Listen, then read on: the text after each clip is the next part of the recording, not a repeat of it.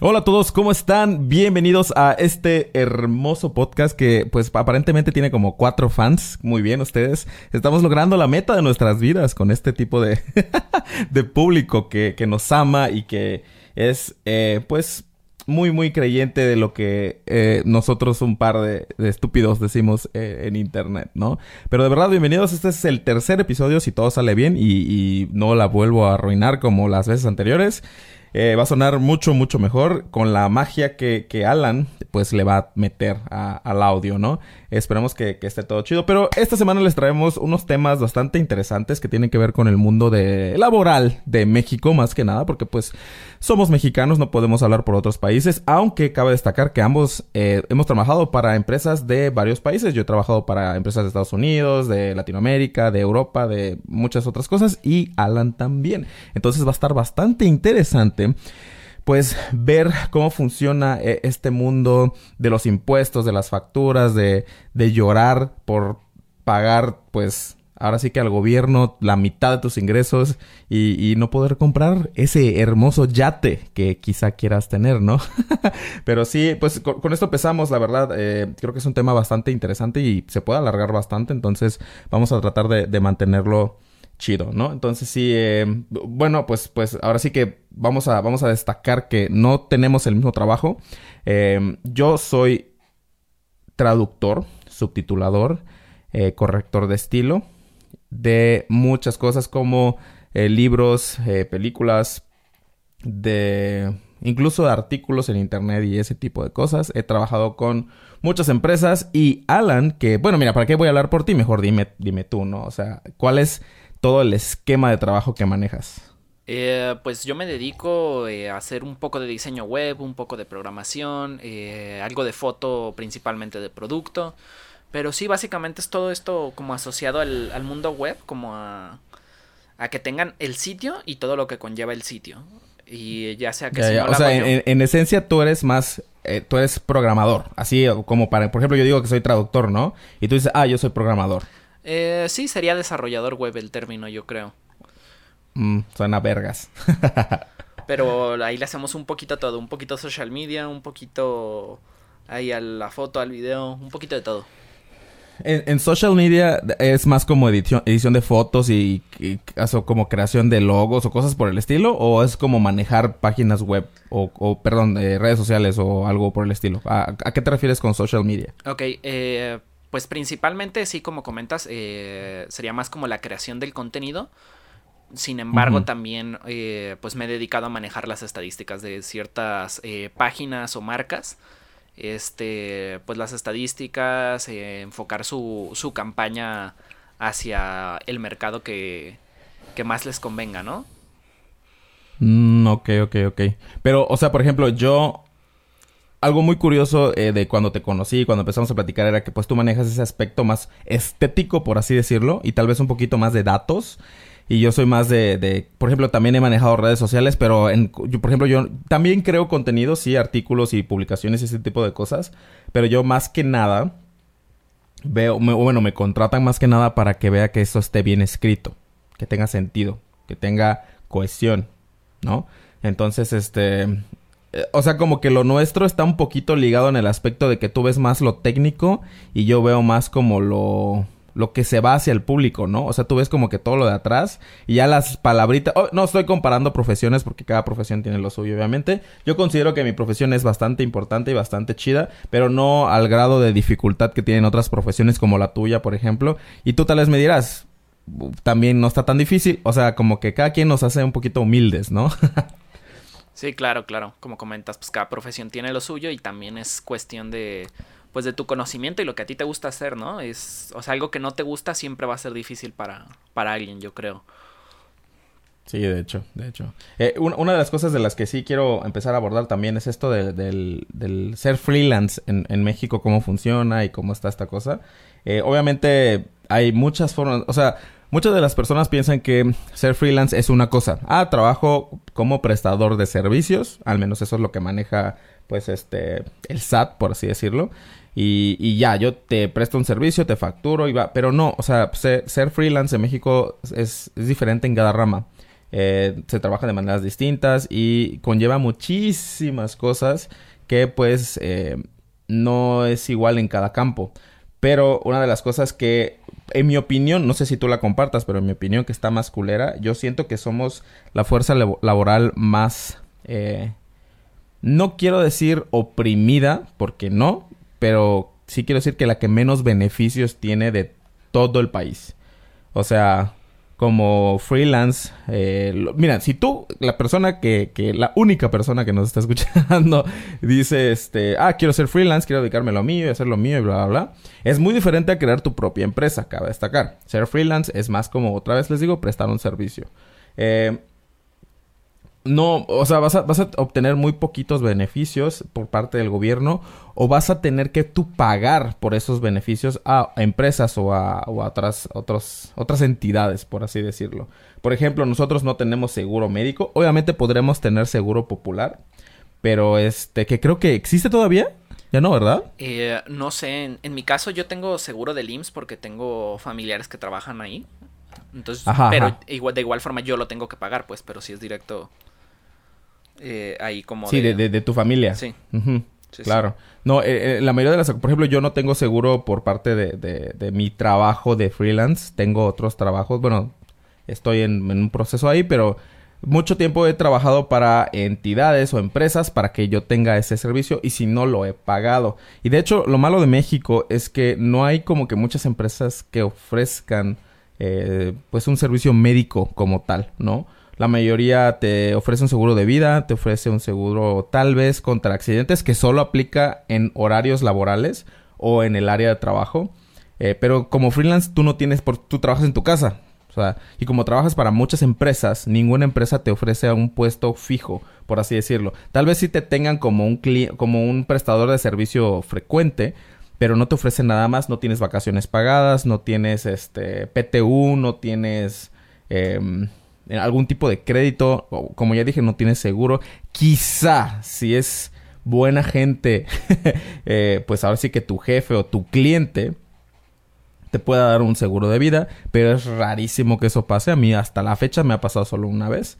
Eh, y, y de verdad, o sea, obtienes muy poquitos beneficios y somos los que más pagan impuestos aparte de los empresarios. Sí, algunos empresarios obviamente sabemos que no pagan impuestos porque son unos culeros y este les vale madre, ¿no? Pero nosotros sí pagamos impuestos y un chingo dependiendo de tus ingresos y así. Eh, por ejemplo, el año pasado yo llegué a pagar hasta el 40% de mis ingresos que está cañón. Ahora, muchas personas no saben esto, pero los asalariados, las personas que trabajan para empresas o para el gobierno, también pagan impuestos. Pero estos impuestos son un poquito menores, bueno, un poquito bastante menores y eh, viene ya, lo quitan directamente de tu sueldo, ¿no?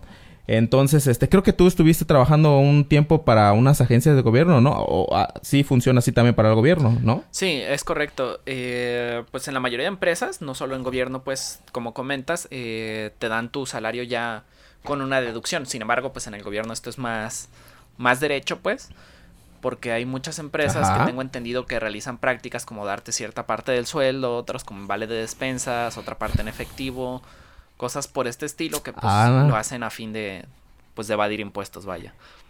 ¿Eso te ha pasado a ti? Eh, no me ha pasado a mí, pero por ejemplo, por conocidos, eh, he sabido que es una práctica súper, súper común en cocina, por ejemplo, en casi todas las cocinas, a los meseros, a los eh, al chef, a estas personas, les pagan, por ejemplo, el 40% en nómina y el 60% en efectivo. Esto a fin de pues, mm, evadir pues bastante, bastante dinero. Claro. Este, y también he sabido empresas que, por ejemplo, digamos que tu salario, digamos que te están pagando 28 mil y te suben el, el, sueldo a 30, entonces para evadir ese margen de impuestos por tener un ingreso mayor anual, lo que ellos te sugieren es, ¿sabes qué? Entonces te vamos a pagar 27 y te vamos a dar tanto en vales para, digamos, para Best Buy, que ellos ya saben que tú vas a comprar ahí. Ah, no, eso, eso no lo sabía. O sea, sí sé que dan vales de despensa, algunos, por ejemplo, Costco. Si tú trabajas para Costco, Costco a las, no, al mes te da como que cierto crédito para que tú puedas comprar en la tienda. No es mucho, son como 800 pesos, una, una madre así, la verdad, no es, no es casi nada. Pero este, Pero igual y lo pueden hacer por esa razón, para que tú puedas evadir un poquito más, bueno, para que ellos puedan evadir un poquito más de ese impuesto. Pero de todas formas, como es una empresa tan grande, pues yo creo que eso ya también está manejado por el SAT y todo. Que evadir al SAT últimamente es mucho más difícil. El gobierno de la 4T está implementando demasiadas leyes de regulación para impuestos. Que miren, no, yo no tengo problema con pagar impuestos. Tengo problema con que no se haga nada con lo que pago. O sea, te digo, 40% de mis ingresos y hay un perro chingo de baches en todas las carreteras. Mira, eh, yo vivo en la ciudad de Jalapa, Veracruz. Te voy a decir esto. En la carretera principal que conecta a Jalapa a Veracruz, que son pues las dos ciudades, por así decirlo, más importantes de Veracruz, porque Jalapa es la capital y pues el puerto de Veracruz es el puerto donde entra todo el, bueno, no todo, pero mucho dinero y así. Este, esa carretera está en, dentro de Jalapa, ya ni siquiera en la carretera por fuera, por así decirlo, ¿no? Dentro de Jalapa tiene los baches más culeros que he visto en una carretera en toda mi vida. Y de hecho, hay, ¿ves esas divisiones que tienen como de concreto? Esas grandototas. Sí. hay, una parte en donde está el, el elemento más importante de la ciudad que se llama la Araucaria. Que es como una.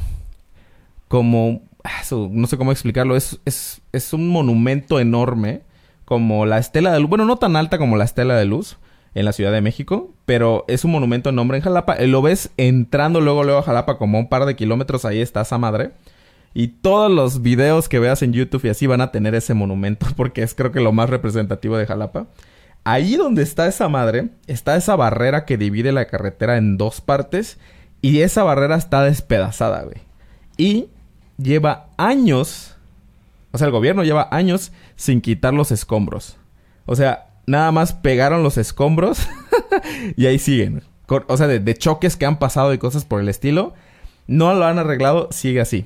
Te lo algún día, mira, no le puedo tomar una foto porque normalmente pues es una carretera vas a alta velocidad, no puedes usar tu teléfono mientras manejas, al menos yo no lo, lo uso, yo utilizo pues Android Auto y no utilizo mi teléfono cuando estoy manejando, entonces no le quería tomar una foto, pero cuando pase por ahí caminando o algo por el estilo, le voy a tomar una foto para que veas qué tan de la verga está, o sea, ni eso hacen con mis impuestos. Entonces, está culero. O sea, en Guadalajara supongo que es que Guadalajara es más grande, güey. O sea, yo no, yo no puedo decir que... Es que es, cierto lo que comentas. O sea, pues sí, Guadalajara es una ciudad, eh, no sé qué tan más grande, sé que más grande. Pero. Mucho más grande. Pero es algo muy, muy común. O sea, por ejemplo, en Guadalajara, además de que están los baches, hay algo peor, que es que la ciudad literal se inunda. O sea, de hecho, ayer me hicieron llegar un video que en ciertas calles eh, se inundó tanto que se estaban yendo los carros. O sea, la corriente se llevaba los carros, güey, los arrastraba. No seas mamón, Entonces, si dices, ¿cómo es posible que si se destina tantísimo de esos impuestos a los estados eh, pues más grandes, o sea, ¿cómo es posible que pase eso? Claro. Oye, pero, pero en Guadalajara también cobran más impuestos, ¿no? Por ejemplo, Monterrey tiene más impuestos que otras ciudades. Eh, la verdad desconozco eso. Eh, según yo, los impuestos son los mismos, pero como pues, son porcentuales.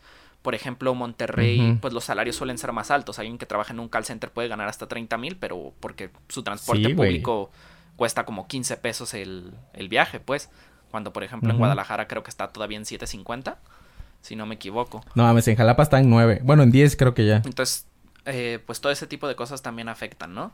Este, la renta y todo eso. Pero, por ejemplo, en... ¿Cuánto, ¿Cuánto está la renta? Una, mira, yo rento una casa aquí en Veracruz, eh, bueno, en Jalapa. La renta normal, y lo voy a decir, me, vale madre, la voy a, de hecho yo encontré una ganga de casa y la rento por muy barato, pero la renta normal es este, es bastante buena aquí en Jalapa, porque hay lugares en donde puedes rentar casas por 4.500 pesos, 5.000 pesos. Y depas en 2.000, 2.500. Un poquito fuera de la ciudad. Pero como Jalapa no es muy grande, no tienes tanto problema. Y como se está expandiendo por, así como por fuera. Así como Guadalajara, que en el centro, pues no hay tanto. Como que está más a los alrededores. Así está como que creciendo Jalapa un poquito. Y en los alrededores están haciendo más casas y depas. Y eso luego son más baratos que en el centro y así. Pero mira, yo te puedo decir fácilmente que aquí con 5.000 varos al mes. Si te consigues un depa de centón o incluso te digo, si le buscas a las afueras una casa y quizá con otros mil varitos servicios. ¿Cómo está ese pedo en Guadalajara? Está mucho más caro que yo sepa, o sea. Sí, claro. Por ejemplo, eh, donde yo vivo, en Guadalajara, es un departamento, son tres cuartos. Este, con su patio y todo, pero, o sea, en realidad no es algo como tan, tan grande. Y la renta sí está, eh, pues como en unos seis, entre 6.300 y 7.000 pesos al mes. A la este, Pero vives en centro, dices, ¿no? Sí, eh, cabe destacar que, por ejemplo, yo llego al literal al centro centro de Guadalajara, donde está la catedral, yo llego en 15 minutos en bici, yo creo. Ah, órale. Entonces, eh, pues sí, también, eh, como comentas, aquí pasa lo mismo. Vivir cerca del centro de Guadalajara es muy, muy caro, a pesar de que no sea como donde están las nuevas plazas y todo eso. Pero pues sí, es, es muchísimo más caro. Mientras más al centro, más caro. Si te alejas un poco, eh, pues baja la renta. encuentras algo, aunque también cerca, por ejemplo, ya de los centros comerciales grandes y todo eso también aumenta muchísimo la renta. Y también de las zonas de trabajo, ¿no? Porque, o sea, es, es algo que cuando las veces que he ido a Guadalajara, no he ido muchas veces, pero sí he ido un par, este, me doy cuenta que las áreas como donde está toda la gente, donde está el área laboral, este, Obviamente que pues toda la, la, ciudad tiene partes en donde está, donde pues trabajas, sí, sí, en el centro, en donde sea, pero donde se encuentran como que los, las oficinas y eso más están en este, en ciertos lugares y ahí la, la renta pues también aumenta un chingo, ¿no? Porque pues están, o las universidades, cosas por el estilo. Sí, aquí pasa más bien que aumenta mucho la renta, por ejemplo, en avenidas, en el periférico, en todo ese tipo de cosas, porque digamos, las empresas más, más grandes, todas están muy, muy a las afueras de las ciudades, están como cerca del aeropuerto, cosas por el estilo. O sea, todo lo que son Intel, HP, eh, Tata, IBM, todo, todo ese tipo de empresas. Güey, ¿está Tata en México? No mames. Tata es la empresa de India, ¿no? Sí, Tata tiene dos, dos empresas, bueno, dos, no sé cómo se les llame, en Guadalajara. Tienen una más en el centro que es como más eh, lo operativo y más como de tratar con la gente y tienen otra pues, a las afueras de la ciudad con más de 3000 empleados. Este que es donde hay programadores, hay administrativos, hay vendedores, hay de todo. O sea, Tata es, es para, las, para las personas que no conozcan Tata, Tata es una de las empresas más grandes que tiene la India. O sea, creo que es la empresa más grande. El, el, dueño o CEO, creo que también es CEO, no sé si solo es el dueño, pero el dueño de Tata es un multimillonario así, que miren, escuchen, está mal decir billonario, porque billón en español es diferente a billionaire en inglés. Ah, aprendieron algo nuevo hoy. no, pero sí es diferente. Este... E, es multi, el, multimillonario, este, este cabrón, tiene un chingo de lana y Tata es una de las empresas. Pero ellos venden autos, venden no sé qué tanta cosa que tiene que ver con tecnología. O sea, y que yo sepa, o sea, no venden nada en México, ¿no? O, es que mm, no, porque yo sepa no venden nada. En teoría creo que sí venden cosas. Eh, lo que pasa con Tata es que como comentas, pues es una empresa padre de muchísimas más empresas. Y se involucra en, en, autos grandes. Incluso estaba involucrado en una marca como de los de lujo. No me acuerdo si en Jaguar o algo por el estilo. Ellos metían mano. Entonces, eh, pues yo creo que pues sí, básicamente venden en todo el mundo. No, órale. Pero que también, también, o sea, es que no recuerdo bien, ya tiene mucho que leí esto, pero son, son como un Samsung, así. O sea, Samsung tiene un chingo de, de, empresas bajo, bajo su, su mando. Eh, los que no sabían, Samsung vende también este, productos militares, por ejemplo, venden eh, misiles y no sé qué tantas cosas. O sea, no crean que Samsung solo vende electrodomésticos y celulares, para nada. Y que en sí vender electrodomésticos, televisores y esas cosas y celulares ya es un mercado bastante grande. Pero sí, Samsung es, una empresa enorme. Yo creo que Tata es el Samsung de la India. Y miren, la India tiene no sé cuántos miles de millones de personas. O sea, es un mercado enorme. Que por cierto, hablando de la India, eh, le está quitando chamba a China, por si no sabían. O sea, en la India están empezando a poner fábricas de distintas empresas. Por ejemplo, Apple creo que acaba de abrir una, una, este, una empresa de manufactura en la India para crear sus iPhones ahí y venderlos ahí mismo. Uno de los problemas más grandes de la India es que los impuestos que cobran por eh, importación de productos es enorme, es mucho más grande que México. Entonces un iPhone SE del nuevo, el SE 2 por así decirlo, aquí en México nos cuesta unos 11 mil pesos, digamos más o menos, 11 mil, 12 mil pesos, eh, que son como, ¿qué quieres? 500 dólares, ¿no? Más o menos. Y en, en la India cuesta hasta 800 o 900 dólares ese iPhone. Los demás cuestan dos mil y tanto, ¿no? Entonces sí, está bien cañón. Y eso es algo bueno porque aparte de que pues la gente de la India está consiguiendo más chamba y todo este tipo de cosas, eh, los costos de producción se, mantienen más o menos iguales, pero eh, estamos quitándole un poquito de ese monopolio a China de manufactura. Y yo creo que eso nos va a ayudar bastante a, uno, abaratar los precios de algunos equipos. Dos, de pues quitarle a China todo ese poder que tiene y que les valga madre y hagan lo que ellos quieran. Y, tres, pues a lo mejor alguna de las empresas se animan a, abrir otro tipo de negocios en México, ¿no? Por ejemplo, en México tenemos maquilas de autos y así en el norte y el centro, e incluso en el sur. Y este, porque somos obra, eh, mano de obra, pues un poco barata. Bueno, la verdad, barata. Eh, pero aún así, ah, cabe destacar que las maquilas pagan bastante bien. Entonces, este, para el tipo de vida o el estilo de vida que nosotros tenemos en México y el costo de vida que tenemos en México. pero sí es arriesgado y todo lo demás, ¿no? Por eso, pues sí, hay que, hay que destacar eso. Pero bueno, volviendo al tema, en, en, sí en Guadalajara es, yo, yo siento que es, es mucho más, eh, o sea, mucho más caro vivir. Eh, normalmente, dime tu, tu gasto Así, o mira, invéntate un número que tú creas que es el gasto general de un freelance en Guadalajara, comparado con lo que ganas. Ay, es que eso estaría un poco difícil, porque, pues, o sea, primero empezando por la renta. En Guadalajara es súper común vivir con roomies. Y, o sea, hay, por ejemplo, eh, pues más al centro, en Guadalajara antes había casas muy, muy grandes. Y a veces hay casas donde viven 12 personas que literal todos son roomies, pues, o sea, son gentes de diferentes lados. Entonces, de entrada, pues tienes que, tomar en cuenta tu, tu, renta. Eso lo dejamos ahí como un número neutro a agregar. De la comida, pues la comida no sé, o sea, en los demás lados, pero en Guadalajara sí se ha encarecido bastante con los años. Entonces, yo creo que mínimo al día sí te has de gastar como unos, uh, ¿qué será? Como 150 pesos más o menos.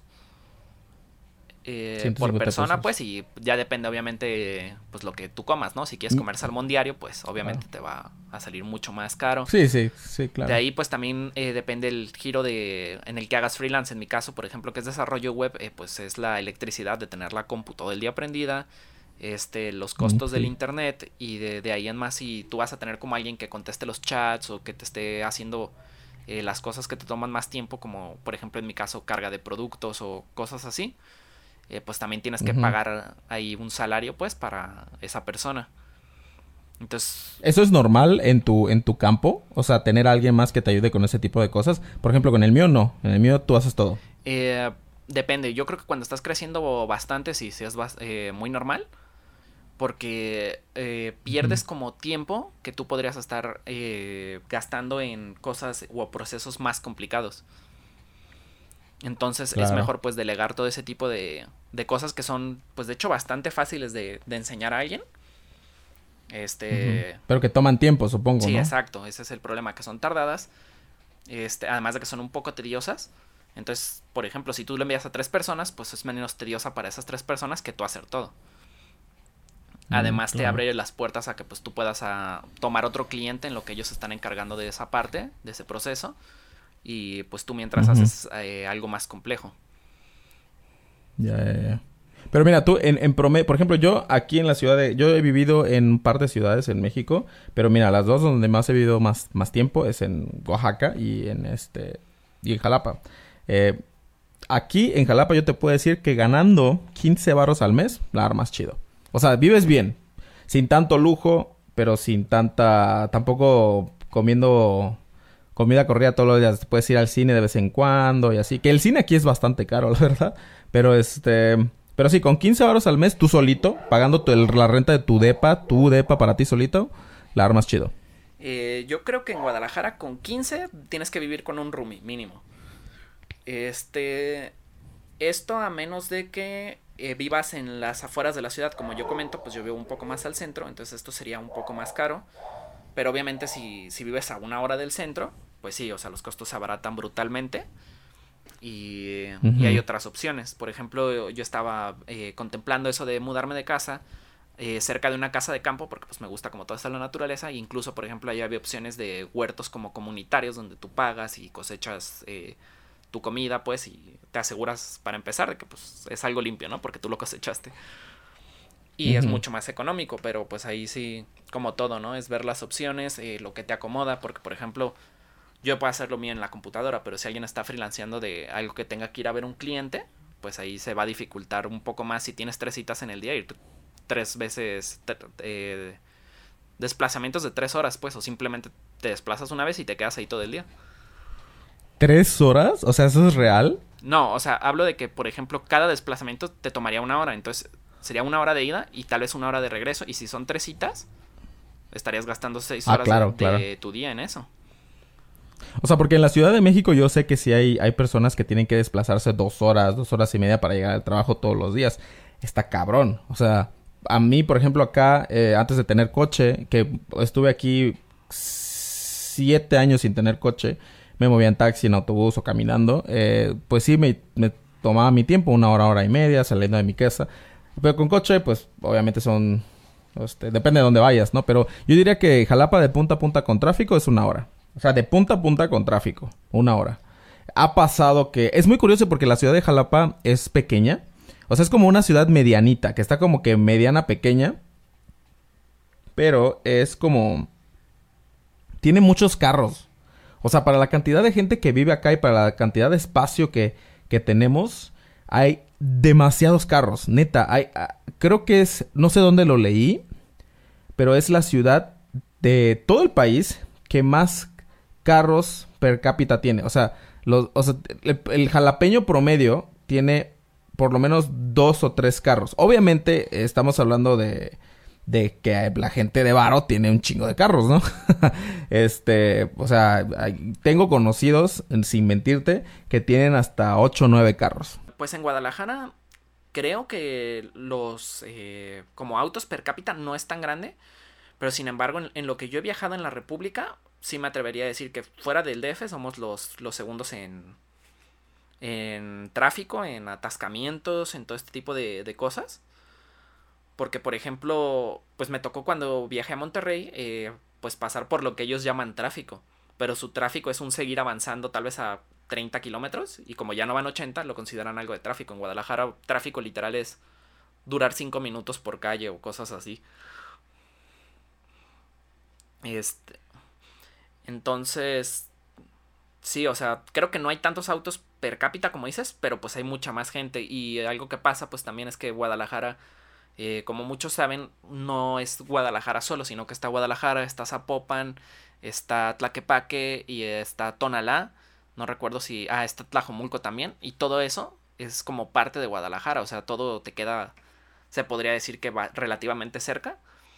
Y por ejemplo, muchísima gente de Tlajomulco trabaja en Guadalajara, o gente de Guadalajara trabaja en Zapopan o en Tonalá o cosas así. Entonces, pues los desplazamientos a veces sí son grandes. Este, sí puedes tardar una hora, hora y media tu trabajo según donde trabajes y pues si te toca como alguna ruta. Pero esas ya son, ya son ciudades... tráfico, ¿no? Ya son ciudades distintas, ¿no?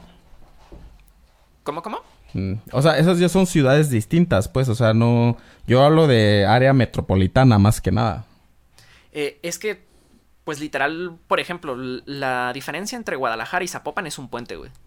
Literal, la, la calle continúa, güey. Mm, Entonces, eh, se supone que en teoría sí lo son, pero pues realmente pues no, o sea, es como lo mismo. Tú conoces a alguien de Zapopan y jamás nadie dice soy de Zapopan. Todo el mundo dice soy de Guadalajara. Igual pasa con Tonalá, con Tlajomulco, o sea, todo el mundo dice soy de Guadalajara. Sí, sí, sí, claro. Está demasiado unido, o sea, yo me imagino, desconozco bien cómo sea en el DF, pero me imagino que es como pues, El Estado de México. el Estado O sea de que- México, ajá. claro. O sea, que seguramente es como lo mismo. O sea, es tan rápido el cambio que, que es muy, muy similar, pues. Sí, sí, sí, totalmente. Yo sí creo que es lo mismo. O sea, es bastante curioso porque ese tipo de, de ese tipo de ¿cómo se llaman? De cosas pasa muy a menudo. Por ejemplo, la gente de, de- Veracruz también del puerto con eh, Boca del Río. Que es lo- literal, literal, solo pasas una calle y ya estás en Boca del Río. Y para mí es lo mismo, pero bueno. O sea, como antes estaban separados, ya crecieron tanto que se pegó y pues bueno, así, así pasa en esto. Pero sí es bastante curioso cómo, cómo se manejan los, los freelance en México. Ya entrando un poquito más en los temas de, por ejemplo, facturación y ese tipo de cosas. Eh, eh, ¿Cómo funciona? Pues prácticamente tú le prestas un servicio a una entidad, a una persona o lo que, lo que sea, y tú le facturas por la cantidad que vas a, a, pues, a cobrar. Ahora, cuando tú estás creando tu em, pues presupuesto, tu precio que vas a ofrecer, tu fee, tienes que considerar todos estos, pues, mm, ¿cómo decirlo? Tienes que considerar todo lo que vas a gastar para tú poder entregar ese servicio y así pues tener una remuneración. Porque, por ejemplo, con servicios especialmente como los de nosotros, en donde como que no inviertes en materia prima más que tus herramientas, que esto es algo que también tenemos parecido, que nuestras herramientas son eh, pues prácticamente las mismas, ¿no? O sea, ¿qué, tenemos, qué tenemos que utilizar? Computadora, eh, quizá un iPad para diseño, que tenemos que eh, micrófono para hacer algunas voces o algo por el estilo y cosas así, ¿no? Software que en mi caso yo uso Trados o utilizo otros Subbits, cosas por el estilo que pues también es de paga, así como Adobe Creative Cloud, que tú también lo utilizas y lo utilizo yo también. Y todo eso lo tenemos que juntar y luego hacer nuestro precio. Una de las cosas más difíciles de México es eso. Como freelance es muy difícil ganar así súper bien. O sea, como que, por ejemplo, un médico gana súper, súper, súper bien desde el inicio porque no, no me estoy comparando con un médico para nada, pero es, es, es, es algo súper respetable y todo. Pero gana mucho más. ¿Por qué? Pues bueno, es una vida, lo que quieras, ¿no? Pero como freelance tienes tanta competencia tan barata que si tú no bajas tus precios para empezar, o sea, empezando cuando no tienes mucha experiencia particularmente, o sea, te puedes quedar sin chamba, o sea, de verdad. Por ejemplo, cuando yo empecé a traducir, eh, los precios de traducción son bastante raros. Eh, las personas pueden cobrar por hora de trabajo, por página. Eh, estamos hablando de traducción de textos porque audiovisual, que es subtítulos y esas cosas, es, es diferente. Pero, pero así, así por página, por hora de trabajo. Y discúlpeme, mis perros están ladrando como siempre, pero ya saben que estoy en casa y este, cuarentena, ¿no? y mis perros son de esos, son de esos, eh, lastimosamente. Pero sí, entonces tú, tú, puedes cobrar así y también puedes cobrar por, por palabra que eso, es lo que se le hace raro a la gente, ¿no? En, en, mi campo de trabajo, puedes cobrar por palabra y lo normal en, en México, por así decirlo, es que tú cobres de 50 centavos a un peso por palabra, ¿no? Pero te lo juro que el 50-60% de los traductores en México cobra menos, cobra 20 o 10 centavos por palabra, lo cual nos rompe la madre completamente a los traductores que ya tenemos experiencia y que sabemos que entregamos un buen trabajo y que hacemos las cosas bien, porque imagínate, o sea, estás abaratando, por ejemplo, yo cobro, dependiendo de la empresa, del volumen de trabajo y todo, de 60 centavos a un peso, ¿no? Que eso no es nada comparado con los traductores de otros países, como en la en España, por ejemplo. En España hay muchísimos traductores y esos vatos cobran entre, lo vamos a manejar en pesos mexicanos, entre 6 y 8 pesos por palabra, güey. Entonces, está súper cañón. O sea, ser freelance en un país tercermundista, eh, en donde hay muchos que se quieren dedicar, porque miren, o sea, tanto Alan como yo estudiamos para esto, ¿no? Eh, somos eh, licenciados, bueno, me parece que eres ingeniero o licenciado también. Ingeniero, ¿no? Ingeniero, sí. Inge, bien, Inge. Y yo soy licenciado en, en pues, estudios de, de, traducción, de lengua inglesa, etc.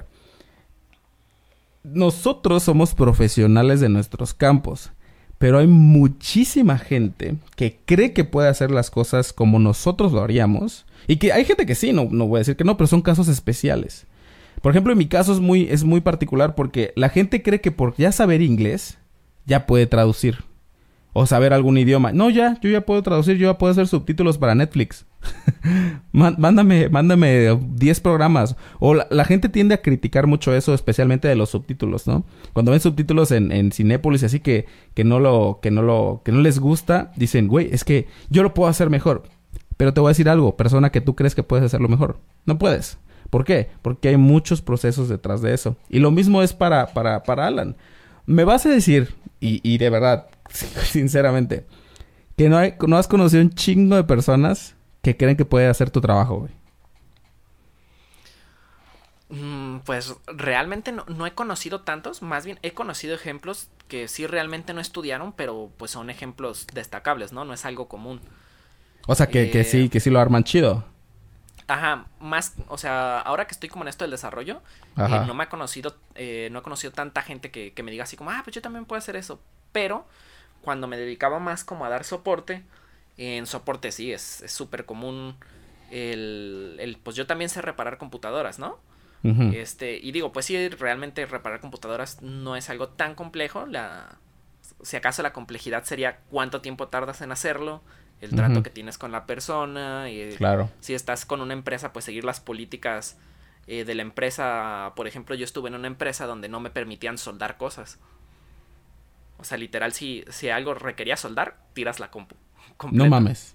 Sí, te lo juro. O sea, a la basura, o sea, ya no servía. Ajá, sí, y literal yo le dije así como de, o sea, si quieres, ¿sabes qué? O sea, dame el equipo y yo lo reparo en mi casa y me lo quedo. Y no, porque todo está inventariado y es- lo tiras porque Sí. lo tiras. Sí, sí, ¿Por sí, qué? sí. Por cuestión de, de presupuestos de las áreas y así. No mames. ¿Y nunca te llevaste nada, güey? O sea, yo sé que no es ético, no hagan esto nunca. Curiosidad. Así nunca dijiste, no mames, este, no sé, este mouse, ala, no lo quiero tirar.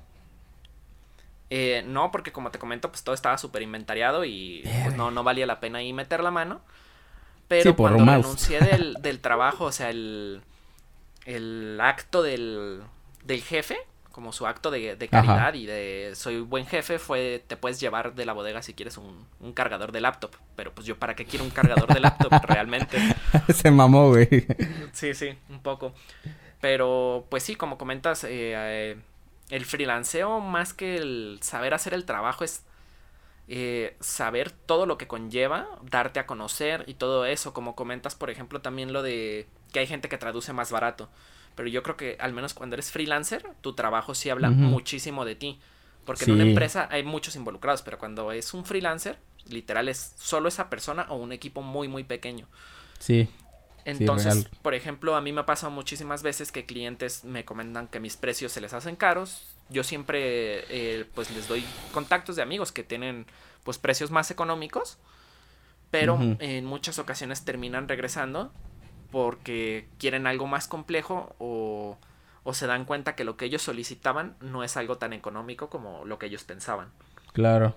¿Y, y cómo, tú, tú que te dedicas a esto de la programación y todo esto, hay mucha, porque es que, es que mira, con, en, en tu caso, no es de, de que si creen las personas que pueden hacerlo o no, o algo por el estilo. O sea, yo siento que en tu caso es más que nada los sitios web de creación de páginas, como, ¿cómo se llaman? Como Wix y... Ajá, ajá. O sea, es como que, ah, ¿para qué le voy a pagar a una persona para que me haga un sitio web bien vergas si lo puedo hacer en Wix o en alguna otra empresa? ¿No? Que miren, o sea, yo no quito, sí se puede. Es, es- pero, pero yo siento que, mira, tú me lo vas a explicar ahorita, pero yo siento que es muy parecido a utilizar, o sea, tú creer que no necesitas a un traductor profesional porque está Google Translate. Siento que es comparable con en- de tu caso. Ya tú me dirás. Mm, no sé, porque, o sea, siento que en Google Translate no, porque lo más probable es que te haga mal el trabajo.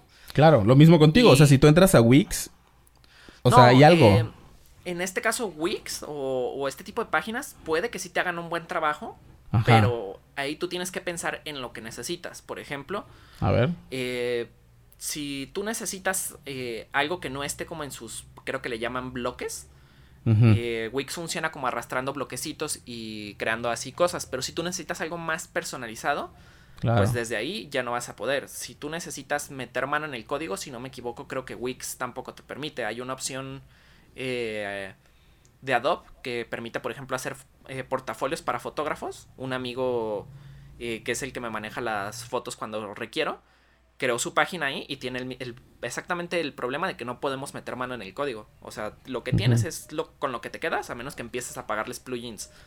Con plugins Mm. me refiero a Ah, ok, plugin de venta y te vamos a cobrar por cada venta. eh, plugin de que se vean tus Como- como Shopify, ¿no? forma. Ajá.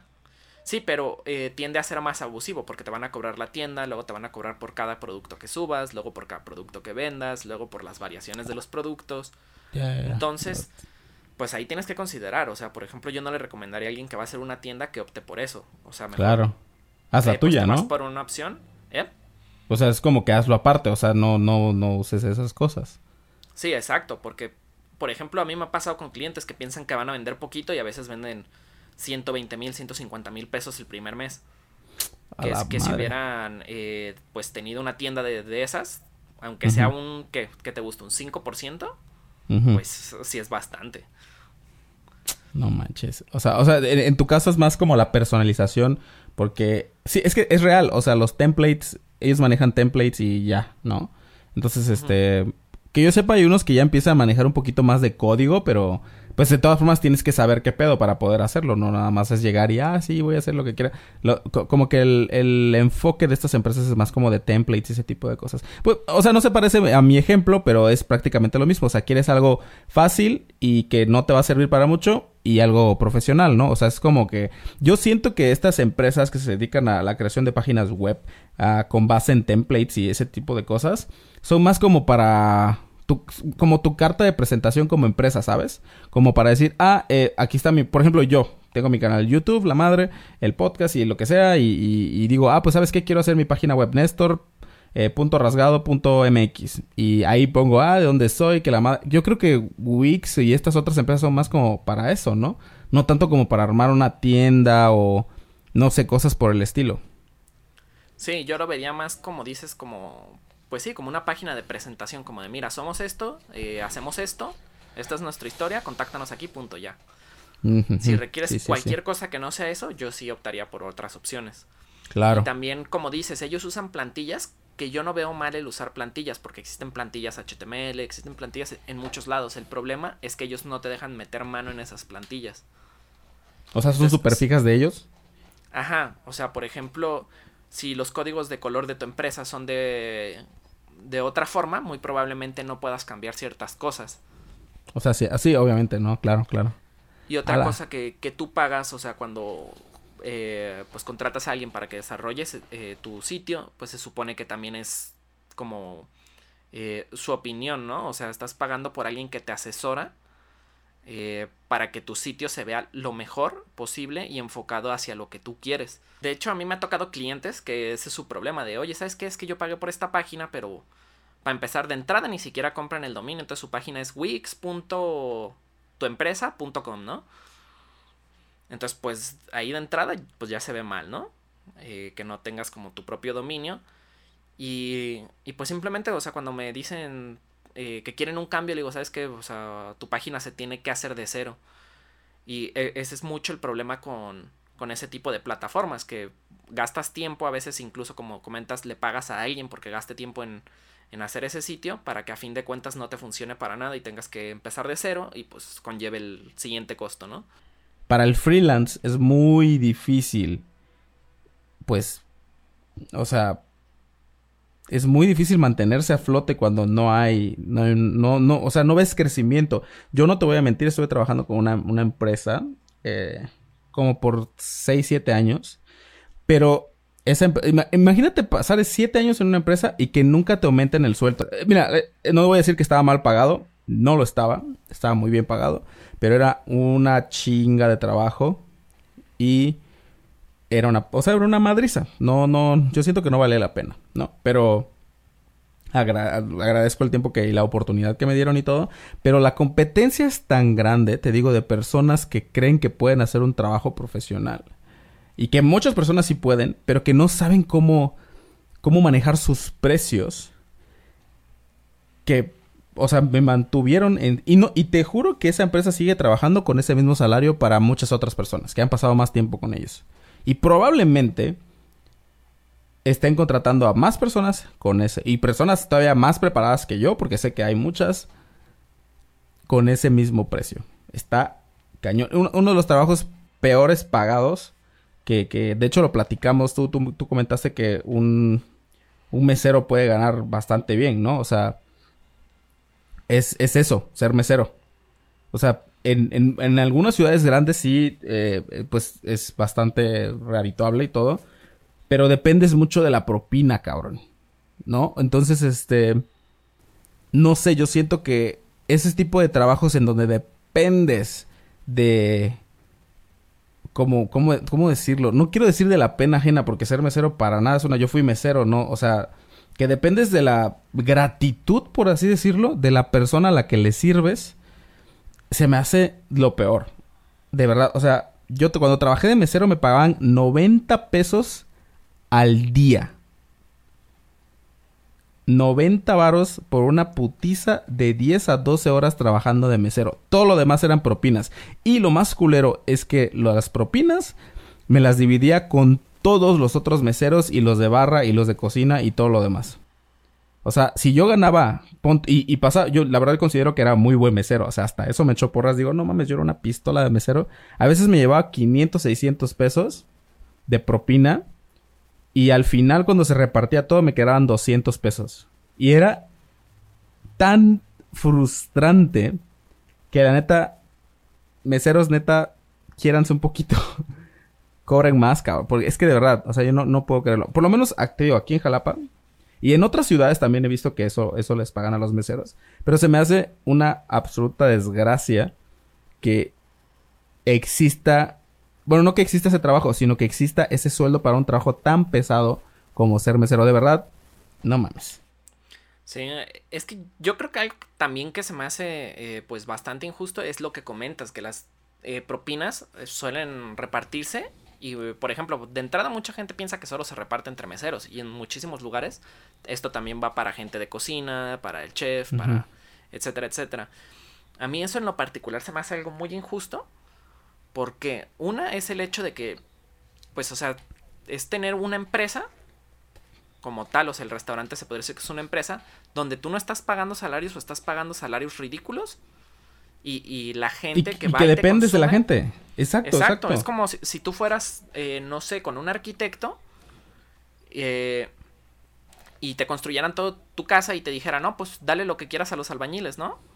No mames, claro. Como, muy injusto. Y el, el, problema también en los meseros es que se reparte, pero por lo mismo que se reparte a muchos no les importa dar un buen servicio porque se van a llevar propina igual de la gente que sí está haciendo un buen trabajo. Y eso sí suele ser muy diferente porque, por ejemplo, yo honestamente, cuando un mesero me trata mal, no le dejo nada, nada de propina. Si me trata bien, sí le dejo la propina. Yo, yo sí, eh, mira, como yo lo fui, te interrumpo un minutito, como yo sí fui mesero, este, sí, o sea, aunque me trate culero, luego digo, bueno, le voy a dejar 10 pesos. Sí, o sea, si, si un mesero te trata culero, no se lo merece. Y sí, estoy de acuerdo. Pero como que lo siento, o sea, porque yo lo viví y, y era culero, ¿no? A lo mejor esa, esa persona empezó con la mejor actitud pero al final del día tuvo 50 pesos de propinas y dijo, ah, ya que se vayan a la fregada todos. Y este, y pues ya, o sea, sí les dejo como que 10, 20 pesitos, digo, ah, bueno, dependiendo de cuánto haya consumido también, o sea, si consumí 50 pesos y les dejo 50 pesos, pues no está tan chido, ¿no? Pero si consumí así bien, normal, y sí, o sea, yo he dejado hasta 50, 60 eh, por ciento de propina, este, incluso más, o sea, pero, pero sí, sí, sí, entiendo, entiendo perfectamente. Sí, claro, yo, yo creo que también, o sea, no solo es el que no te trate bien, sino las cosas que hace. Por ejemplo, en mi caso, me pasó hace como una semana eh, que salía como una reunión, este, y el mesero eh, simplemente eh, no, no venía, o sea, tardaba tal vez 40 minutos en regresar a la mesa. No mames. entonces, en una ocasión yo bajé al baño y literal el mesero lo alcancé a ver que estaba en las puertas, o sea, como en la parte de atrás, en la cocina bailando y cotorreando con, como con los compañeros. Entonces sí digo, pues carnal, estás trabajando, ¿no? Es un trabajo como cualquier cosa, no, no vienes a, pues, a bailar y a hacer todo este desmadre. Sí, sí cuando, cuando los cachas, sí está culero. O sea, cuando ves que están haciendo otra cosa que no es, está culero. Pero, pero, pero sí, o sea, cuando están chinga. Porque es que también eh, eso depende. O sea, por ejemplo, te digo, en mi experiencia, a mí me tocaron personas que se encabronaban cuando yo no les llevaba la cosa a, a tiempo. Pero es que yo no lo hago, güey. O sea, Exacto, sí, yo le pedía cocina. Sí, o sea, yo le decía cocina, hey, sácame un baguette, hey, sácame una pizza, hey, sácame esto, lo que quieras. Sí, sí, claro. Y sí, se tardaban ellos, pues, porque tenían, también ellos tenían mucha chamba, pero pues como mesero, tú tienes que dar la cara y decir, una disculpa, es que tenemos. Pero hay gente, o sea, por eso digo que es uno de los trabajos más culeros. Me gustaría que todas las personas del mundo trabajaran de meseros alguna vez. Es de los trabajos más pesados porque la gente es bien culera, güey. O sea, el cliente te, toca de todo, te toca gente súper buen pedo. Así que dices, güey, amé a este cliente, tengo ganas de darle un abrazo y de llorarle, de decirles gracias por existir. Pero muchas veces, como que es 50 y 50, te tocan personas mierdas. Y quiero, quiero hacerlo con énfasis. Mierdas. O sea, que te truenan los dedos así de tráeme esto así súper rápido, que este se encabronan cuando no les lleva las cosas así al minuto, que lo empiecen a hacer de pedos. Y peor aún, yo, yo fui de mesero de varios bares. Y controlar a la gente borracha, Dios santo. O sea, limpiar vomitadas, limpiar el desmadre que dejan, los cigarros. Neta, se los deseo a todos, a todo el mundo para que sepan lo que es y también aprendes a tener mucha paciencia. O sea, es como cámara. y falta menos para que acabe el día. Chido, de verdad. Sí, yo, creo que, o sea, es importante también, pues, ser empático, ¿no? Con, con el mesero, o sea, el hecho de que no te sonría no es una, un mal servicio como tal, o sea, todo eso. Más bien es, es cuando tú notas como, eh, pues que realmente no está haciendo su trabajo como debería. Y esto no implica el, el que, el que sea muy amable, sino el que simplemente, eh, pues, te tome la orden, que esté como al pendiente de tu mesa como este tipo de cosas, pero sí como comentas, yo he visto gente muy grosera, que les aviente la propina, este, que les truene los dedos, que les silben. Y eh, es, es, una plática que yo tengo con mis amigos y, o sea, yo literal digo que alguien que le silba o le truena los dedos a un mesero, hasta si le escupen en su comida, es, es bien merecido, ¿eh?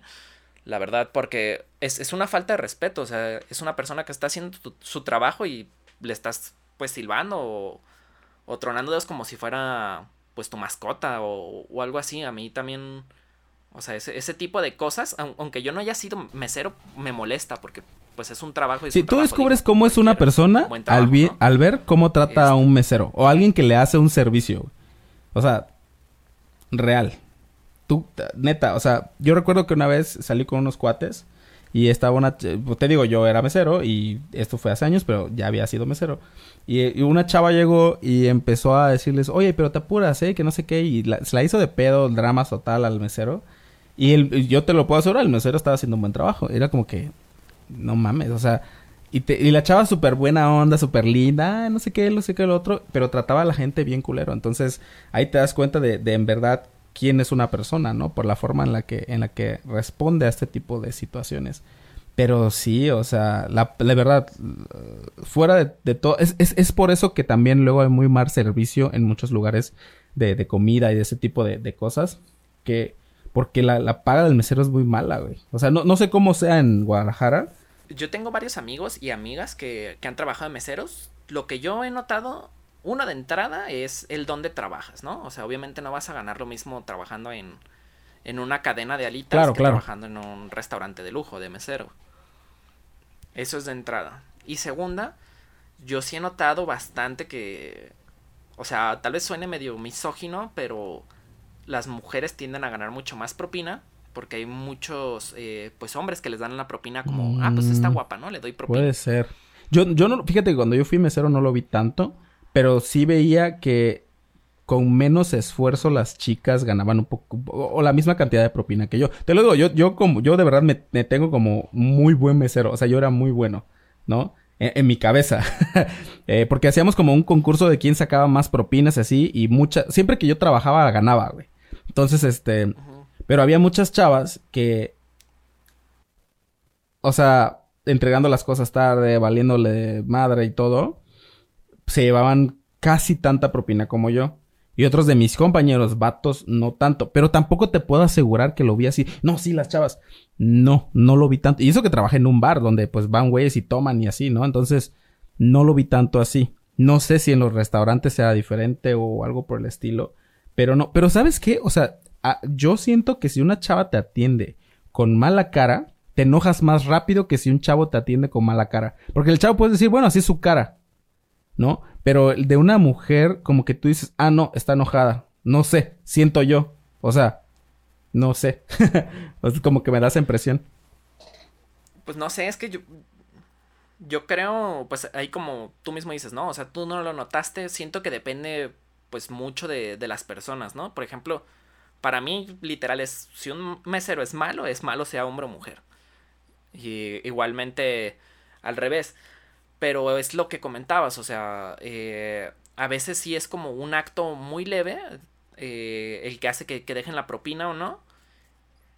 Eh, pero, mm, o sea, también depende como otras situaciones. Por ejemplo, yo tengo otra amiga que trabajaba en un bar. Uh -huh. Estaba raro, era como un bar familiar. Donde generalmente iba mucha gente grande.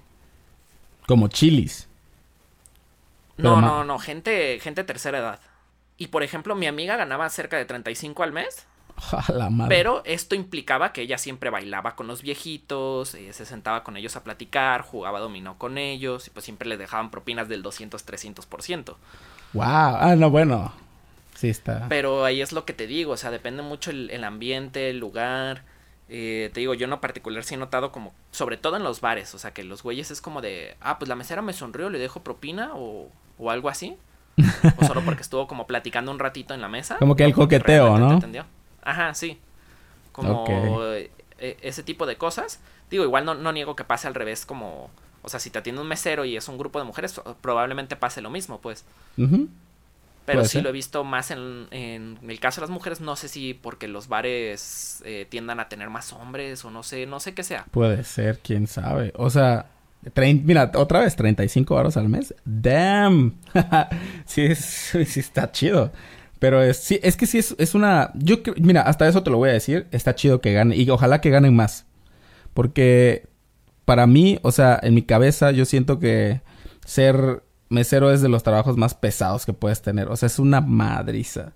O sea, estar parado, estar dándole la cara al cliente. Y siempre sonreír, güey. O sea, no puedes llegar un día siendo mesero y decir, este, me siento de la verga, no quiero hacer nada hoy y voy a estar de mala. O sea, lo haces, llegas y lo haces, pero porque ya estás tan jodido que no puedes más, ¿no? O sea, el caso del mesero que te atendió que estaba cotorreando y todo, bueno, ese es un caso aparte.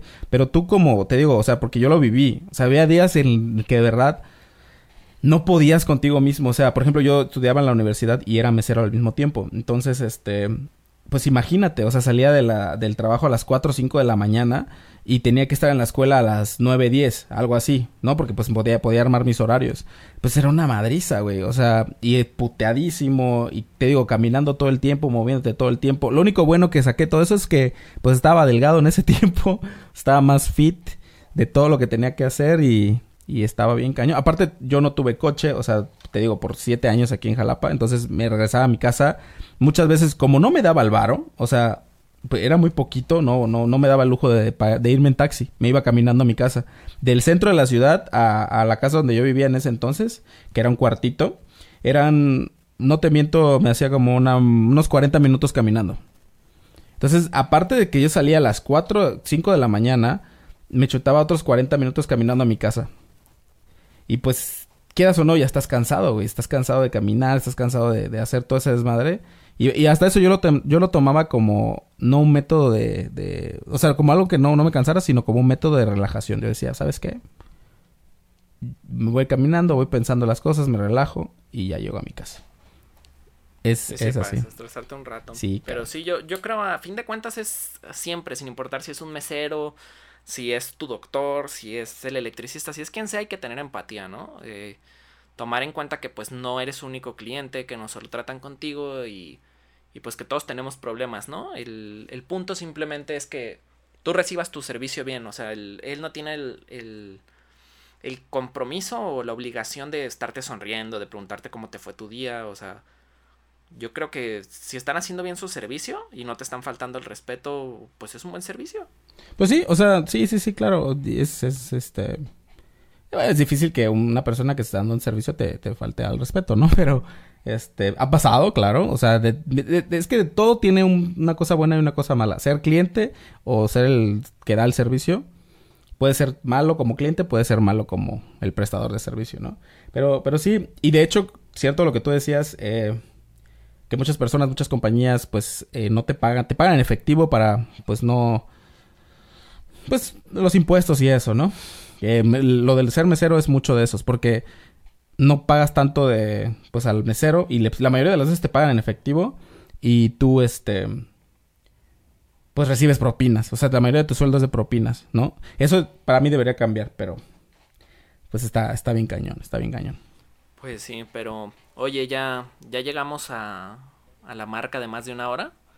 Muy bien. Si la siguiente semana seguimos con, con un poquito más. Eh, podemos dar un poquito más de información. podemos sí, un poquito más de información igual y ya no tanto de del qué es como tal el ser freelancer, sino de las cosas que conlleva, por ejemplo, este tipo de eh, lo que conlleva el SAT, si requieres un contador o no, este en qué momento te conviene sí serlo o no serlo, cosas a tomar en cuenta pues para poder serlo, ¿no? El freelancer. Sí, como tal. claro, sí.